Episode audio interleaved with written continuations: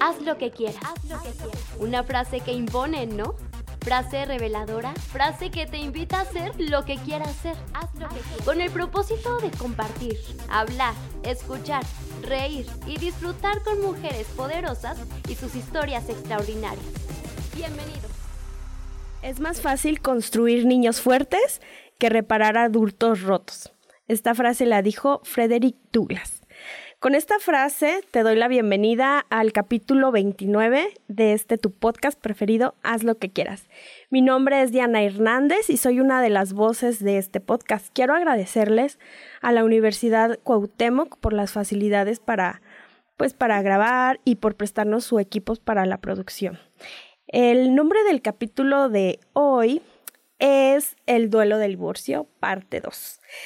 La semana pasada ah, hablamos con nuestra especialista Falú Ramírez sobre el duelo del divorcio, pero lo abarcamos desde un enfoque de pareja, de, de las emociones que nos, nos conllevaba la ruptura y cómo vivir este duelo a nivel personal. Pero quisimos hacer una extensión de este programa porque es un tema súper amplio y muy fuerte, muy fuerte para todos los integrantes de una familia. Así que, pues en esta ocasión vamos a hablar más concretamente sobre los niños eh, y los hijos. Bueno, si son hijos ya grandes, a lo mejor eh, será otro tipo de, duelo, pero nos queremos como enfocar en, en los niños principalmente porque eh, un divorcio conlleva una familia la mayor parte de las veces, ¿verdad? Entonces, por eso así lo separamos y, y si no escuchaste el capítulo pasado, eh, sí es muy, muy importante que primero escuches ese como un seguimiento porque, bueno, ahorita vamos a platicar de, de si tú estás bien y si tu duelo lo estás manejando correctamente, pues los niños será otra cosa. Y bueno, voy a presentar a, a Follow Ramírez. Ella es psicóloga clínica humanista, es docente de, en, en educación básica, media superior y profesional. Tiene experiencia en salud, educación, desarrollo social, lider, liderazgo perdón, y emprendimiento. Ella es, está estudiando actualmente la maestría en educación y procesos cognitivos aquí en la Universidad de Cuauhtémoc. Y bueno, Falo, bienvenida otra vez a este capítulo del duelo en el divorcio, parte 2. Eh, platícanos, eh, ahora vamos a hablar sobre los niños, ¿no? ¿Qué pasa? ¿Qué pasa con, con los niños cuando, cuando sucede una ruptura de sus padres? Ay, mira, yo creo que sí era súper importante haberlo hecho en dos etapas porque en, en lo particular, pues para mí es muy importante el tema de los niños. A fin de cuentas, eh, son el futuro de, del mundo, son quienes nos van a cuidar, ¿verdad? Cuando estemos viejitos.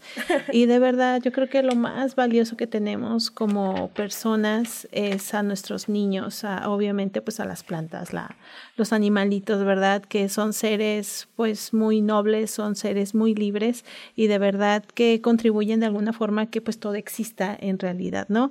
Y pues bueno, los niños también son parte de nuestra esperanza, ¿no? Pero yo sí siento que pues cuando hay situaciones en las que a veces los adultos decidimos, pues también pues los, los podemos, o sea, influimos en ellos, ¿no? Entonces, pues hay veces que cuando son más chiquitos, pues es más difícil a lo mejor que ellos decidan, porque como están chiquitos, a veces decimos, no, pues son niños, ¿no? Pero realmente, pues aunque sean niños, son muy inteligentes. ¿Qué es chiquitos, perdón? O sea, ¿a qué edades te refieres cuando hablas de chiquitos? Por ejemplo, pues hay veces que, por ejemplo, en terapia, muchas veces nosotros atendemos a los niños a partir de los cuatro años, que ya es cuando se supone que ya son niños un poquito más conscientes, que ya hablan, que ya este tienen cierta autonomía, ¿no? Sin embargo, pues me ha tocado tener experiencias, por ejemplo, en estancias infantiles, en casas de atención infantil, que aunque sean niños de maternal o lactantes, pues ya te empiezan, empiezan a manifestar algún tipo de situación, es decir, ellos ya empiezan a representar algún tipo de personalidad, de carácter o de algo que ya empieza empieza a ser como ellos su propia persona, ¿no? O sea, ya se empiezan a formar poco a poquito porque pues ya hay algún tipo de reacción, ¿no? A lo mejor no algo tan definido, pero por ejemplo me ha tocado que cuando hay procesos de divorcio y a veces llevan el niño a consulta de que pues van los papás a terapia, pues el niño se pone muy irritable Ven que papá, mamá está llorando, este, ellos están inquietos y los niños lo llegan a percibir. Entonces, aunque sean pequeños y sean niños, pues los niños se dan cuenta o lo sienten, lo perciben, ¿no? Entonces, pues en el tema de, del duelo, pues yo creo que sí era importante abordarlo porque yo creo que lo más importante es cuidar la infancia. O sea, yo soy una defensora de los niños, me encanta cuidar a los niños, siento que es, es algo muy valioso, por eso dicen que contienen sueños, ¿no? Este, y por ejemplo, en temas de acoso escolar, violencia escolar, también me gusta mucho acompañar a los niños, sobre todo en procesos de separación, ¿no? Entonces, pues sí sería importante como eh, para ir retomando el tema, pues darnos cuenta que pues puede haber un proceso de, de duelo en los niños en general, pues cuando haya alguna situación de pérdida y esta pérdida puede ser por alguna pérdida de que fallece, ¿no? Alguno de los padres, pero también pues cuando hay un proceso de separación o de divorcio, porque como sabemos no siempre es lo mismo. Entonces, pues sí sería importante solamente como para generalizar un poquito que el proceso de duelo cuando hay una pérdida, porque a veces es algo similar, es decir, cuando hay una pérdida de que papá o mamá no está, sea por separación o sea por muerte, a veces se vive algo similar al proceso de duelo, es decir, no vivo con él, no está, no lo veo. Entonces, muchas veces para nuestra mente no hay una diferencia, simplemente no está, ¿no? Entonces, pues sí sería importante solamente identificar que pues las primeras etapas del niño, pues se lo ve como más a nivel fantasía, ¿no? Él vive desde su capacidad y crea una realidad donde pues todo es fantasía y hay cosas que no entiende. Lo lleva mucho hacia los sueños, hacia las pesadillas, hacia los juguetes, hacia su, hacia su forma de jugar, pero pues también lo lleva a una forma simbólica, ¿no? A sus dibujos, por ejemplo, ¿no? A las películas que ve y demás. Entonces, pues realmente pues cuando hay un proceso de muerte, pues a veces el niño tiende a asimilar que, bueno, la persona se va, pero a veces le decimos, pues se va al cielo o se va de viaje, entonces, pues a veces el niño no entiende ese tipo de ambigüedades, ¿no? Entonces, cuando hay un proceso de a partir de los siete años, eh, que es cuando más o menos entran a primaria, pues los niños empiezan a ser un poquito todavía más conscientes, ya pueden hablar un poquito más, ya este, toman ya ciertas decisiones, empiezan a crear varias rutinas y también se empiezan a desarrollar de forma diferente, donde ya las conductas ya son más explícitas, ¿no?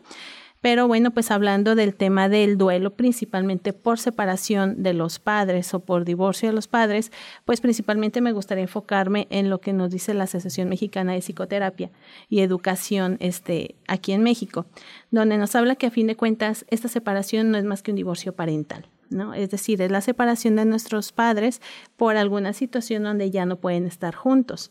Entonces, pues principalmente los niños lo ven como una situación de crisis, sea, principalmente entra en una crisis. La, la, el, en el episodio pasado hablábamos de que, pues, hablamos de las diferentes etapas del, del divorcio, ¿no? Cómo lo viven los papás y, pues, a veces los hijos nos acompañan en este proceso, a veces lo vivimos similar, ciertas emociones, pero también los niños lo viven depende a su edad y nosotros de acuerdo a nuestra edad.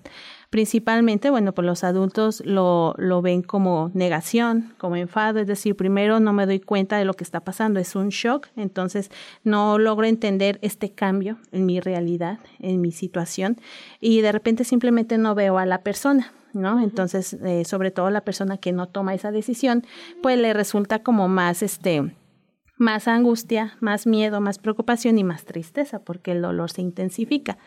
Entonces es cuando entramos a un proceso de negación. No veo esta realidad, no sé qué pasó, no lo entiendo, no está pasando esto, es un sueño, porque a veces es lo que decimos, no estoy soñando o es real, ¿no? Sí.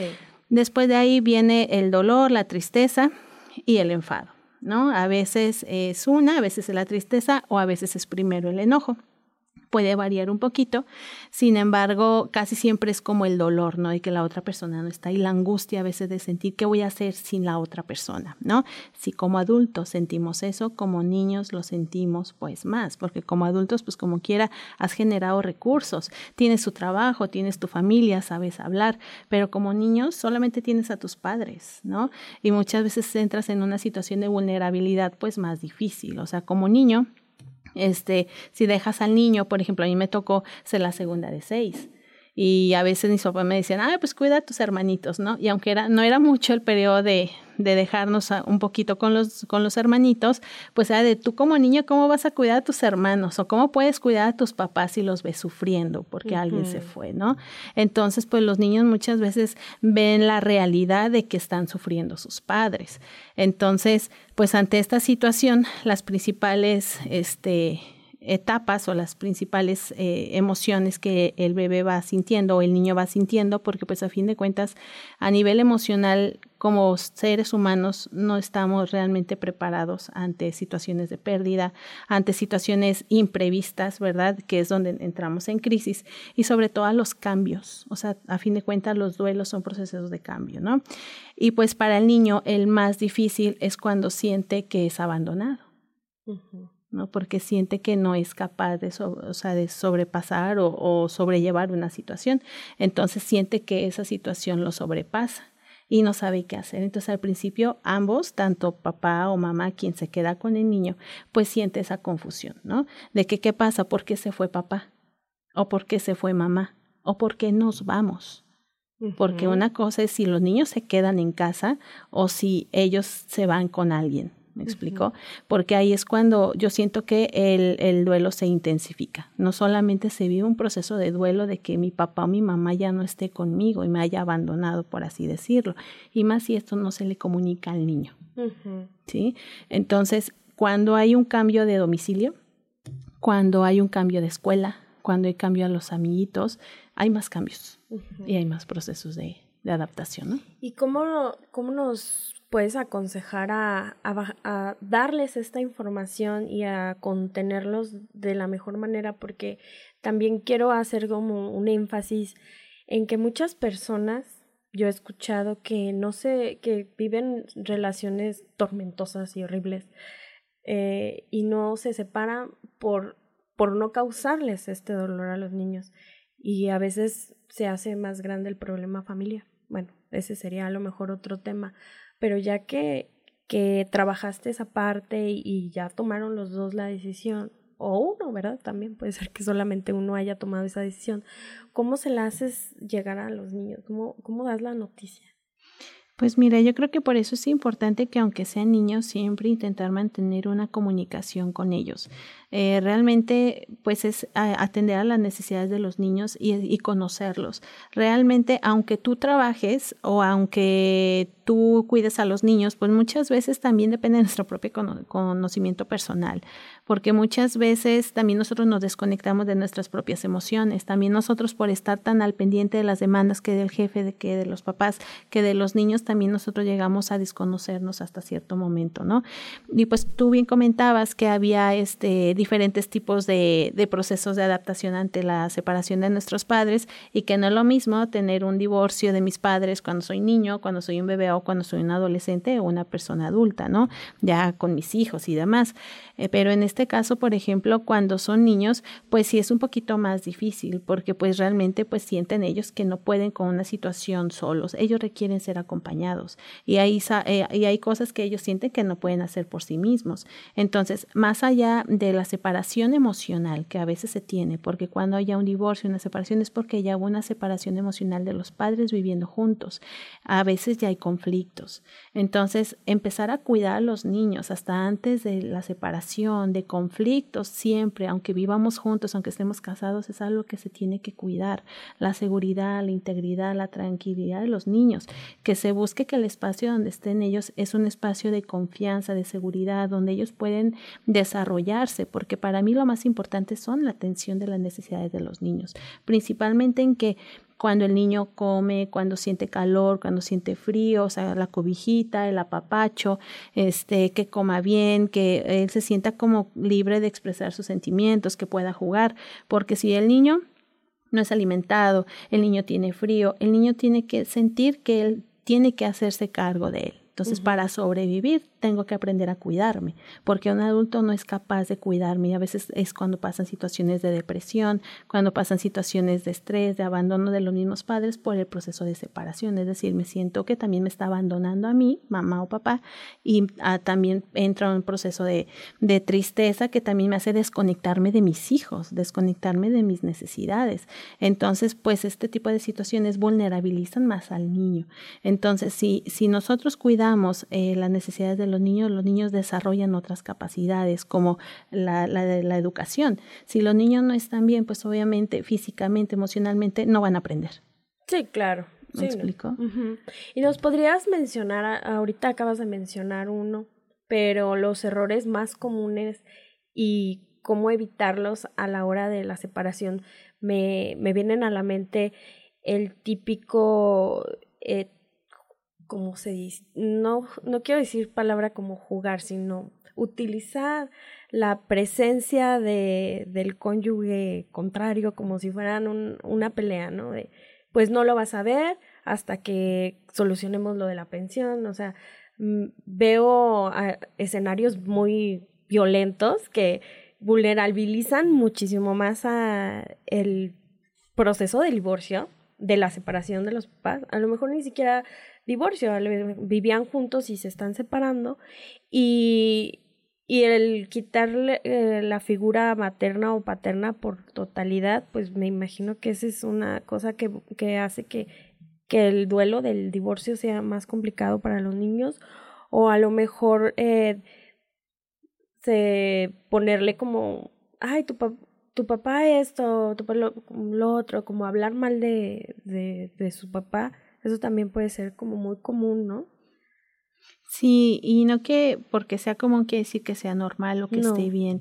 Definitivamente nos desconectamos de, de los sentimientos también de los niños. Si nos desconectamos de las necesidades, también a veces nos desconectamos de sus sentimientos. Hay que darnos cuenta que hay alguien que nos sigue, que hay alguien que también se da cuenta de lo que está pasando y que muchas veces generar este, este proceso de dolor desde la parte de que yo siento dolor, pero aparte genero ese resentimiento y empiezo a atacar al otro, pues tampoco es la mejor opción.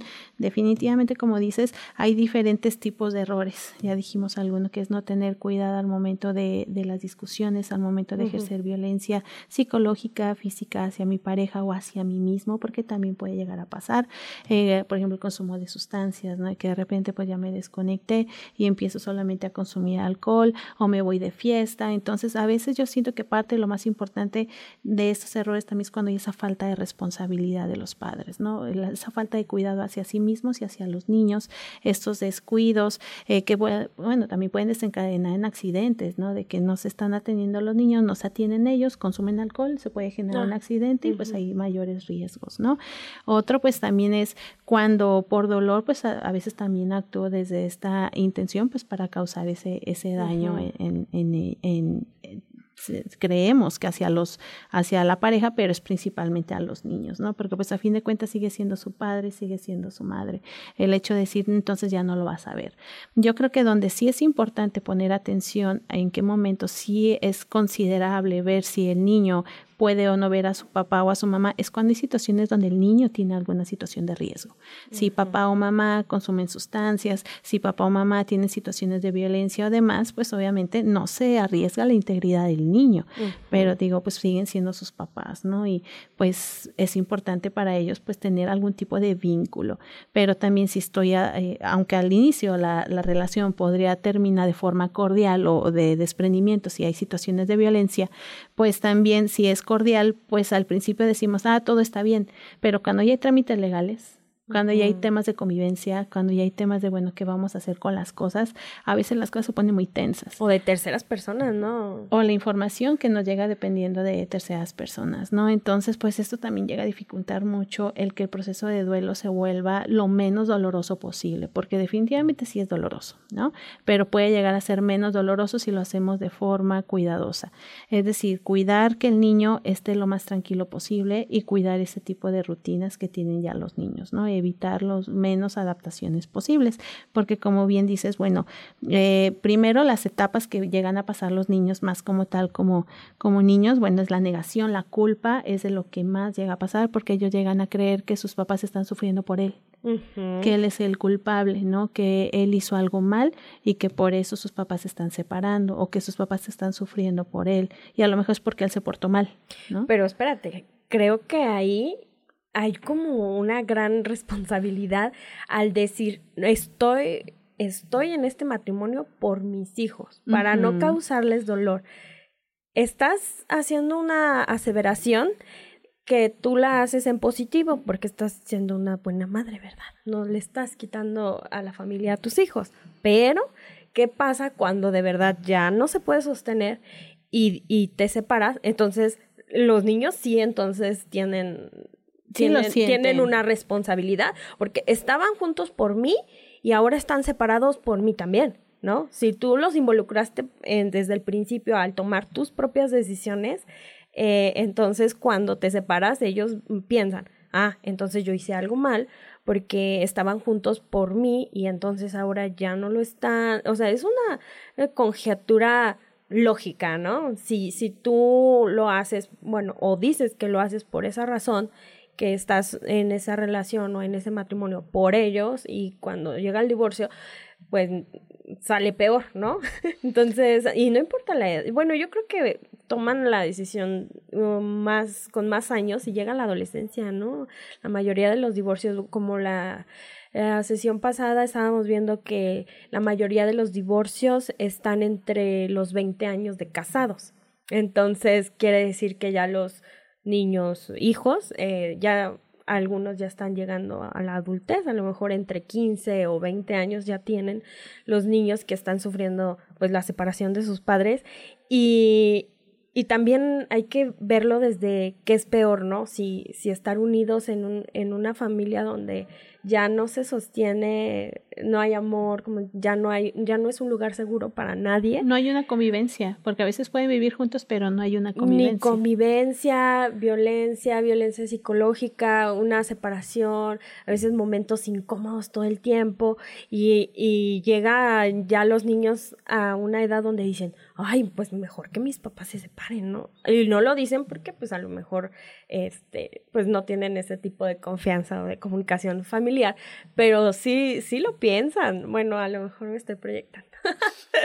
de que pues dices, ay, pues para, para qué, bueno, en tu inocencia, no. Y en la fantasía. En la fantasía lo ves como hasta fácil. Porque hasta nosotros lo pensamos, ¿no? Así de que cuando tienes una discusión con tu pareja, luego dices, no, pues... Renuncia. Sí, mejor nos separamos, pero del dicho al hecho, pues a veces dices, ay, cuando ya es una realidad, como hijo, vivir la separación de tus padres, creo que a ninguna edad estás listo para verlos separados, pero también al decir, ay, ya no quiero estar con mi pareja, pues una cosa es que lo digas y otra cosa es que pase, pero a veces es necesario. No, y, y, y es una experiencia en la cual cuando sucede y la violencia ya estaba llegando a un nivel que... Se vuelve desgastante. Desgastante y llega una separación, es un alivio para toda la familia. No, no siempre tiene que ser doloroso, no, no siempre, o más bien en esas situaciones no es doloroso, al contrario, se, se resignifica. Es como darle una nueva vida. Una nueva vida y si, y si todos los integrantes de esta familia que, que está separada vuelven a, a confiar, vuelven a enamorarse, vuelven a tener otra vida mejor a la que tenían, entonces pues se puede, se puede hacer como una experiencia hasta, digamos, beneficiosa, no, no siempre tomarlo como que va a ser horrible todo. Bueno, yo pienso que no. Sí, sí, yo creo y coincido contigo que lo más importante es la estabilidad emocional de los niños y de los padres, ¿no? Y de toda la familia, porque pues cuando hay una separación el duelo lo sufren todos y todos pasan por situaciones de dolor y de adaptación, ¿no? Cada quien con sus recursos, pero pues también si nosotros no estamos bien como adultos, como personas, como padres también no vamos a estar bien, no vamos a ejercer bien ese rol. Y si yo no me siento emocionalmente estable y si mi hijo pasa por una situación de crisis, de conflicto, de enojo, porque pues hay que darnos cuenta que cuando hay estas primeras etapas de, de separación, pues eh, hay, hay estas teorías que nos dice el instituto que el niño empieza con una, una experiencia o una etapa de protesta en la que él siente que se revela ante lo que está pasando porque no lo sabe y no se siente tomado en cuenta, no se siente escuchado y solamente deja de ver a su papá o a su mamá, se tiene que, tiene que dejar sus juguetes, tiene que dejar su casa y el niño dice es que ¿por qué está pasando esto? Cuando hay una conducta no deseada del niño es porque hay una necesidad que no está siendo satisfecha o no se siente o atendido o escuchado o satisfecho. Entonces, pues hay este reclamo, ¿no? Ese que está pasando, ¿por qué no me dicen? ¿Por qué tengo que dejar mis cosas? ¿Por qué dejo mi, mi cama? Entonces, pues obviamente el niño empieza a pasar por esa situación y eh, o llora, ese se vuelve un poco impulsivo y pues de ahí viene pues la ruptura del vínculo, ¿no? Al sentirse abandonado, pues también empieza a, a sentirse con este tema de la irritabilidad, a veces le pega a los hermanitos, le pega a los compañeritos, no quiere ir a la escuela, a veces lo somatiza con dolores de estómago, entonces pues varias situaciones ¿no? Pero pues también es por esta situación de sentirse abandonada, es porque me dejaste, porque estoy aquí, porque no me hablas, ¿no? Porque luego hay padres que tampoco le hablan a los hijos. Entonces, como tú dices, sí es importante identificar que a veces sí es como liberarnos de cualquier tipo de mito y creencias falsas, de que a veces lo más importante es esa estabilidad, esa seguridad y esa oportunidad que tenemos de que si no funciona la relación, podemos seguir siendo padres, pero a veces hasta hay papás que se llevan mejor siendo amigos, por así decirlo, que estando separados que estando juntos y siendo padres y siendo esposos. Entonces, no es cierto esta parte de que muchas muchas veces lo hago por mis hijos, porque también si luego los niños lo escuchan, pues cómo no se van a sentir culpables o que lo escuchen de, de, la familia, porque a veces la familia dice, es que ah, lucha por tu eh, pareja y lucha por la familia y hazlo por tus hijos, sobre todo a las mujeres, ¿no?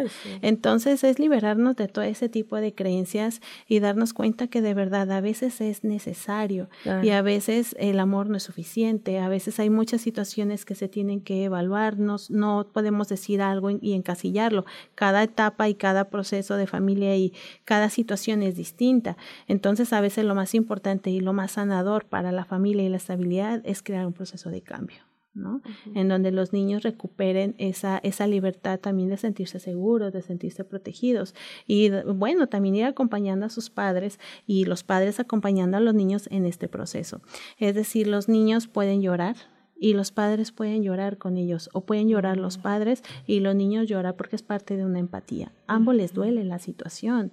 Porque, por ejemplo, me decía una pacientita, es que yo no quiero que mi niño me vea a llorar, pero el niño pudo liberar estas emociones una vez que ella lloraba. Claro. Pero sí. es importante que también papá o mamá tengan un acompañamiento terapéutico, porque una cosa es que eh, ellos lloren y otra cosa es que se estanquen en el sufrimiento y que ese sufrimiento los lleve también a desconectarse de sí mismos, de sus rutinas y sobre todo de saber que también los niños siguen sintiendo pues que necesitan ser satisfechas sus necesidades y que la vida sigue. Entonces, pues a medida de lo posible, pues intentar llevar este proceso, pero también a la vez intentando sanar, para que ellos busquen y crean herramientas para poder acompañar a sus niños también a, este proceso del nuevo cambio, ¿no?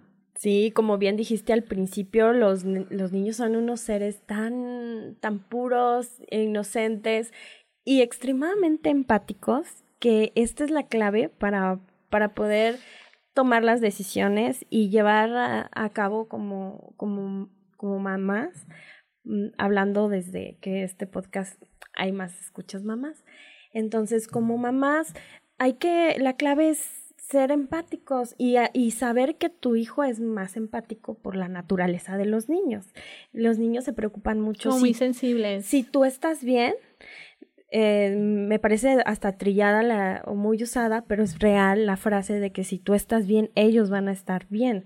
No automáticamente, pero van a aprender con el ejemplo cómo mi mamá en su dolor vive, vive el dolor, lo procesa, lo pasa y después va a estar bien. Entonces eso a mí, mi dolor, yo voy a saber que lo puedo hacer porque mi mamá es mi ejemplo. Bueno, en el hablando de que mi mamá eh, se queda conmigo. Desde la imitación, o sea, el decir cómo mi mamá eh, soluciona o enfrenta situaciones difíciles. Ajá, y ellos le tienen mucho miedo, dime si no, a, a que mi mamá sufra. Entonces, eh, eh, cuando las mamás sufren, pues eh, aparte es tu, es tu fortaleza, por eso te da mucho miedo. Si tu fortaleza se viene abajo, eh, pues entonces el mundo del ¿A niño... qué santo me encomiendo? Eh, ajá, o sea, tiene lógica que te preocupe bastante como hijo, como niño, que tu mamá esté llorando. Y entonces ahí es donde tú mm, le explicas y lo nos acompañamos, sí, sí, la verdad me duele mucho, me pasa bueno, me pasaba y, he escuchado este caso de que está llorando alguien, bueno, cuando eres niño, eh, alguien llora y estás triste y entonces te dicen, no, o qué tienes, nada. ¿Por qué no decir, sí, sí estoy triste? Y, ve cómo esto, esto triste, así, así, esto, así es esto. Entonces eh, los niños van a aprender a estar tristes, que era lo que hablábamos la la sesión, iba a decir la clase pasada como si fuera una clase, la sesión pasada de, de, que estar triste está bien, ¿no? Entonces, es parte, del es parte de la vida y decíamos, nadie nos enseña, pues entonces hay que empezar a enseñarles a los niños desde, desde esta tristeza y otras, ¿no? No necesariamente que, que, sea un divorcio. Divorcio es el tema de ahorita, pero si... Hablar de esos sentimientos, ¿no? Si estás que a veces triste, no, estás triste. Es verdad, es verdad, sí estoy triste porque esto pasó y me duele. Pero que es parte de un aprendizaje, es decir, no los podemos hacer inmunes al dolor, sino ayudarlos a enfrentarlo, pero sobre todo, hermosa, yo siento que como acompañarlos, saberlos acompañar. Este Acompañarnos los dos, ¿no? O sea, saber que estamos los dos en, en un duelo y en un proceso y eso nos, nos hace como más unidos, ¿no? Y más humanos también, porque no entramos a esta parte de que somos padres perfectos, sino padres humanos y que vamos aprendiendo al igual que ellos, ¿no? Exacto. Entonces, pues sí, alguna otra recomendación. ¿Sabes qué te quería preguntar? Mm, mencionaste cuando la, cuando la ausencia del padre es correcta porque viene siendo una persona tóxica, digamos, en adicción, con violencia, que ha maltratado a, al niño a lo mejor o a lo mejor no. En este caso, el, el abandono lo vive igual el niño o, o le puedes explicar, es que no, no vas a ver a tu papá porque es mala influencia. O sea, ahí cómo lo manejas. Sí, ahí de, de hecho se habla de acuerdo a la edad. O sea, es importante que tú le des a tu niño una información clara, una información breve de acuerdo a su edad. Es decir, hay información que no es necesario que el niño lo sepa, pero hay cosas que él solito se va dando cuenta de acuerdo a cómo van avanzando las situaciones o de acuerdo a su propia experiencia. Y a veces por mucho que tú le quieras decir otras cosas, pues también no se trata de mentirle ni engañarle, pero también de decirle lo, lo suficiente y lo necesario de acuerdo a su edad y cómo él lo entiende, ¿no? Entonces, de acuerdo a su edad, pues tú le vas ir explicando cómo es la situación, pero para esto cuando hay un proceso de separación o divorcio, necesitas decirle que es algo de que si ya es definitivo, que sea definitivo, porque si no, él va a estar ah, empezando a creer que hay una esperanza de reconciliación y este proceso tiene que ser casi que en corto, ¿no? Porque si luego después los papás dicen, no, es que siempre no, siempre sí regresamos, o que de repente pues ya se tardó un chorro, dijeron que ya se separaron, pero sigue viviendo con ellos, o ahí de que siguen saliendo juntos y demás, pues a veces resulta muy confuso para el niño. Entonces, sí es importante de que ambos lo tuvieron, ambos son responsables de decirle los cambios al niño, ¿no? Igual en el tema de disciplina también les digo, ambos es importante que, que cubran este apoyo y pues aunque vivan separados, separados y el niño vaya a tener dos casas, es importante que las reglas sigan siendo iguales en ambas casas, para el tema también de la disciplina. Sí. Entonces, para mantener esa estabilidad emocional en el niño, esa rutina y ver que todo es igual, porque si no, pues empieza a ser muy irregular la situación, ¿no? Pero si necesitan decirle, no, sabes que ya no vamos a estar juntos, ya no vamos a, a ser pareja, pero vamos a seguir siendo tus papás, vamos a seguirte amando y vas a poder ver o escuchar a, a tu papá cuando tú lo necesites. Pero es que hay veces que los hombres se desaparecen. O sea, es una realidad de muy triste realidad, pero a veces no, estas decisiones ni son en conjunto y, y la mayor parte de, la, de las mujeres mamás solteras los, los crían solas. Crían solas, pero tienen que sostener la, o sea, como dar la explicación, porque después preguntan dónde está mi papá, pero ni a veces ni siquiera tú sabes dónde está. Y también es no mentirle. Lo peor que podemos hacer también es engañar a los niños. Entonces simplemente decirles, tal vez tiene mucho trabajo o ahorita no te puede llamar, pero va a llegar un momento en el que el niño también se va a ir dando cuenta. Es decir, si pasan muchos días y mi papá no me habla, entonces digo, son dolores. Pero entonces le dices, no, la verdad, no sé dónde está. Ajá, o no sé, o está trabajando, pero si realmente no tienes una información clara, pues tampoco le vas a decir, oye, no te, no le importas, o cosas así. Pero es que esa es la verdad. O a veces, aunque. O sea, esa verdad no hay que decir. pero es donde podemos generar un dolor. Claro, no, no. Y entonces sí decirle lo que posiblemente pueda estar pasando. ¿No? A lo mejor la mamá, digo, el papá está con otra persona, porque pues ese también es un error tremendo, que está ya el proceso de separación y el papá o la mamá ya tienen otra pareja y se la presentan a los niños.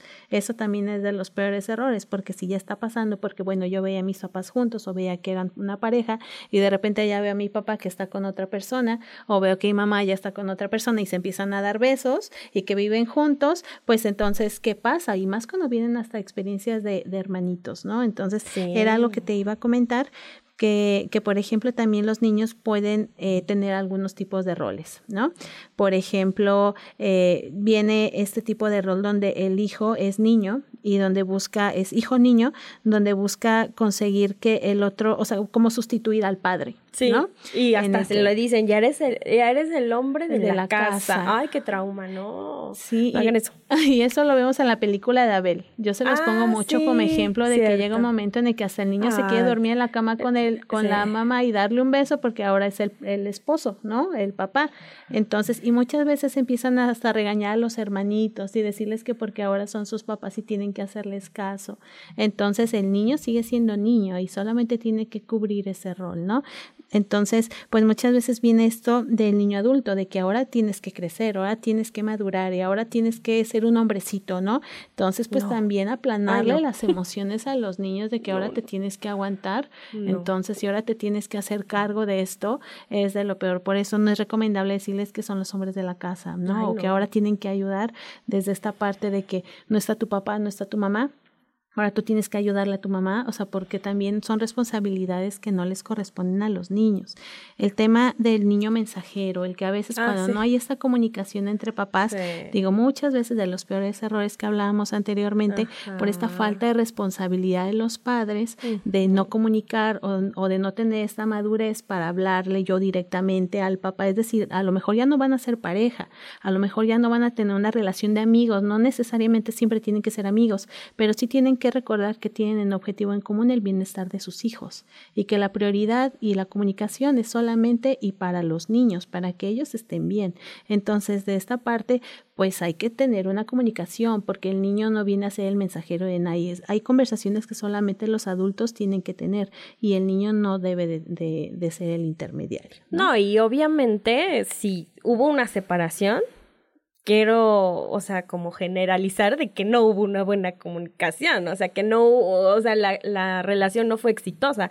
Si no fue exitosa, por eso se separaron y entonces tienes que crear otra nueva relación de padres, o sea, ya no es una relación porque pues, ya supimos que no funciona. Obviamente. Entonces, hacer una nueva relación para poder comunicar y en el caso de que no haya comunicación, entonces evitar es, este tipo de, de errores. No, nada sería, bueno, qué bueno sería que todo, todo fuera perfecto y que dos personas que se acaban de separar pudieran tener estos niveles de comunicación a los que hablas. De madurez. No se puede. Bueno. Y de responsabilidad y compromiso, ¿no? que, que padre sería eso, porque entonces no habría tantos ni adultos heridos por ahí. Pero bueno, eh, hay que invitar a ir a terapia, a que este proceso sea un lo mejor que puedas, si tú no sabes cómo, porque nunca has pasado por eso, cuántos, no creo que haya alguien experto en divorcios, bueno, en divorcios propios, pero si hay expertos como psicólogos como tú, que sí son expertos en llevar este, en el acompañamiento de la familia, de los niños, y tú como, como mamá, eh, es tu responsabilidad, sí, estar en búsqueda de estar bien. O sea, no estar bien hoy, nada más porque nos escuchaste, no, pero sí es tu responsabilidad estar en la búsqueda de, de qué manera voy a estar bien. Eh, ¿Nos das tus, tus redes sociales para que te encuentren? Muchas gracias. Y tu teléfono también, por favor.